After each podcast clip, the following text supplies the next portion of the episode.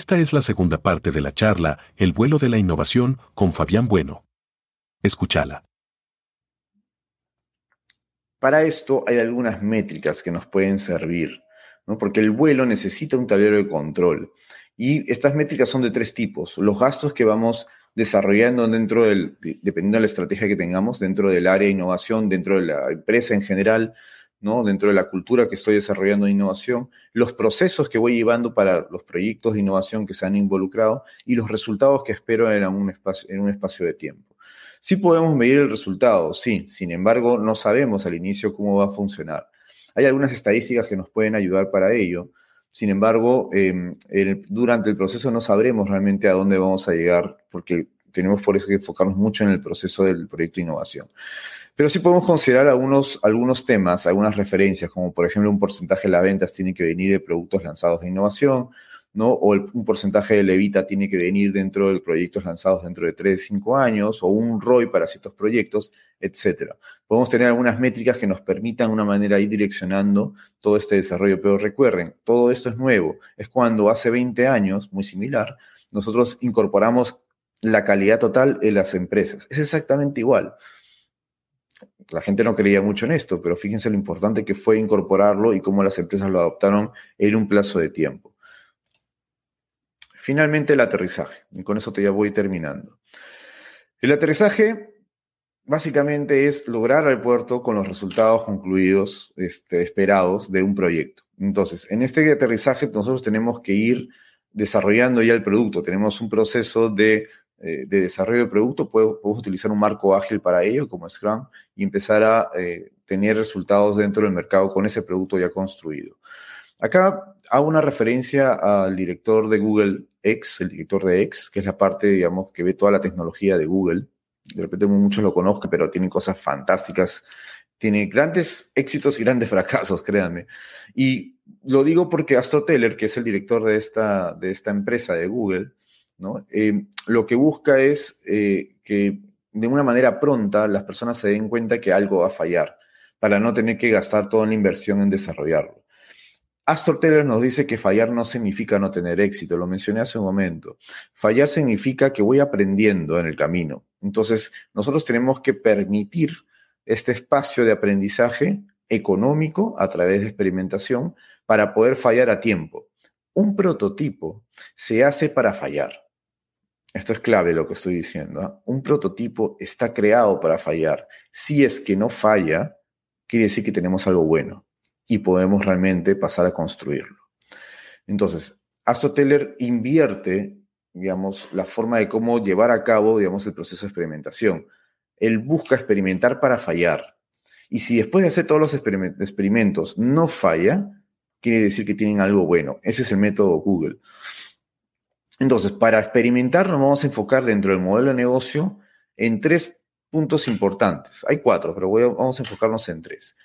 Uno es la deseabilidad del, proyecto que estamos desarrollando para los stakeholders y para el usuario principal. O sea, vamos a validar, vamos a experimentar en función de lo que el, el mercado quiere o no quiere. Es decir, ¿lo quieren los usuarios o no lo quieren los usuarios? Entonces vamos a experimentar alrededor de eso.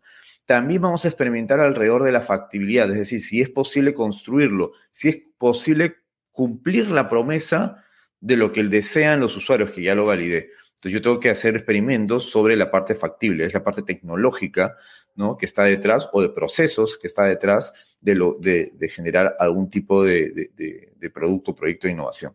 Y finalmente, hay que hacer algunos experimentos alrededor de la viabilidad, es decir, si económicamente esto va a ser rentable en el largo plazo. ¿no? Tenemos que ver si eso es posible y también hacer algunos experimentos para poder lanzarlo al mercado. Entonces, ya cerrando, el dilema no es si debemos innovar o no. El dilema es qué tan rápido lo debemos hacer. En Latinoamérica, la innovación tiene más de 10 años. En el mundo, de hecho, tiene más de 10 años. Como metodologías, como formas de enfoque. En el mundo tiene siglos, porque la innovación siempre existió. Pero hoy la estamos sistematizando, la estamos incorporando en el mundo corporativo, estamos creando una cultura alrededor. Y esto cada vez es más acelerado en función de cómo van cambiando las sociedades, la sociedad en general, y cómo va cambiando la tecnología y cómo eso impacta en el mundo. Entonces el dilema no es si debemos innovar, porque de todas maneras tenemos que hacerlo, sino qué tan rápido podemos hacerlo para poder afrontar los cambios que están ocurriendo y poder estar alineados a todas estas empresas nuevas que van apareciendo. Cinco pensamientos finales para dejar algunas preguntas libres si es que están ahí disponibles. Primero, la innovación es transversal. Es para todo tipo de área, todo tipo de organización, todo tipo de industria. No hay un área de innovación únicamente, sí, puede existir el laboratorio de innovación, pero es completamente transversal para todas las áreas. Entonces, siempre cuando pensemos en innovación, pensemos que puede ser ejecutada en cualquier tipo de industria, cualquier tipo de empresa, cualquier tipo de área, cualquier tipo de persona puede innovar. Segundo pensamiento, para despegar tienes que tener una estrategia clara. Y para ello tenemos que desarrollar una cultura innovadora, es decir, una cultura creativa, flexible, empática, poder tener capacidad de ejecución, volverla ágil, experimental y sobre todo sin temor a los fracasos, sin temor a fallar. Pensamiento 3. Las herramientas y metodologías del vuelo de innovación sirven para promover la creación y la ejecución. Hemos visto tres. Hemos visto Design Thinking, hemos visto Scrum, hemos visto Lean Startup son las más populares y están, es muy fácil adoptarlas, hay que aprenderlas. Eh, se pueden leer un libro, lo van a aprender, sin embargo, sí tengo que recomendarles que lo apliquen. No es suficiente ver un video o un curso video, no es suficiente em, eh, ver una conferencia o leer un libro. Hay que hacerlo y hay que hacerlo muchas veces. Nosotros para poder haber aprendido esto hemos hecho, por ejemplo, un proceso de design thinking más de 100 veces, más de 100 veces para realmente aprender. Y no hay que ser digamos, em, muy rígidos con la forma del marco de trabajo, la metodología o lo que como quieran llamarlo. No hay problema. Llámenlo como quieran, adopten lo que quieran. Sin embargo, es un proceso que viene muy atrás, que es el proceso científico, el método científico. Entonces, adopten estas metodologías, estos marcos de trabajo, en función de cómo sea más útil para sus proyectos. ¿no? Por eso hay que leer mucho, hay que experimentar mucho y luego cada uno sacará el, mejor, la mejor forma de llevar a cabo su proceso de innovación. Otro concepto importante de pensamiento 4, que la agilidad que se habla en todos lados, agile, ¿no? No es ir más rápido, sino es ir más seguro. Punto. No hay mucho más que conversar sobre eso. Y lo hemos explicado a través del proceso de experimentación. Hablamos de Lean Startup, hablamos de Scrum, pero básicamente es ir más seguro. Yo no construyo todo el producto, sino construyo las partes de más valor. Scrum, ir más, más seguro, ir más rápido. Yo hago experimentación constante para ir mejorando el producto, Lean Startup. Básicamente es ir más seguro, no es ir más rápido.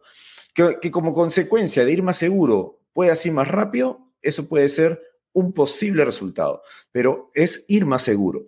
De eso se trata el pensamiento de la agilidad, ¿no? De hecho, la agilidad viene del mundo emprendedor, todo esto viene del mundo emprendedor. Y finalmente, el vuelo de innovación exige una tripulación entrenada con objetivos claros, no pueden esperar innovar si tu equipo no está entrenado, si el líder o los líderes no están entrenados, si es que eh, la cultura de la organización se enfoca hacia ello y no hay gente entrenada.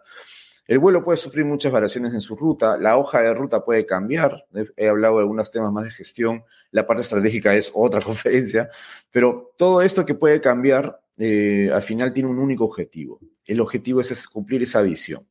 Y esa visión es lo que permite a las empresas ¿no? innovar y crear algo que realmente ayude a la población, que ayude al mundo. Y de eso se trata finalmente crear innovación y el vuelo de innovación, en buscar resolver problemas grandes que tiene la población a través de formas muy, muy diferentes, ¿no? que entreguen valor eh, a través del proceso de innovación. Muchas gracias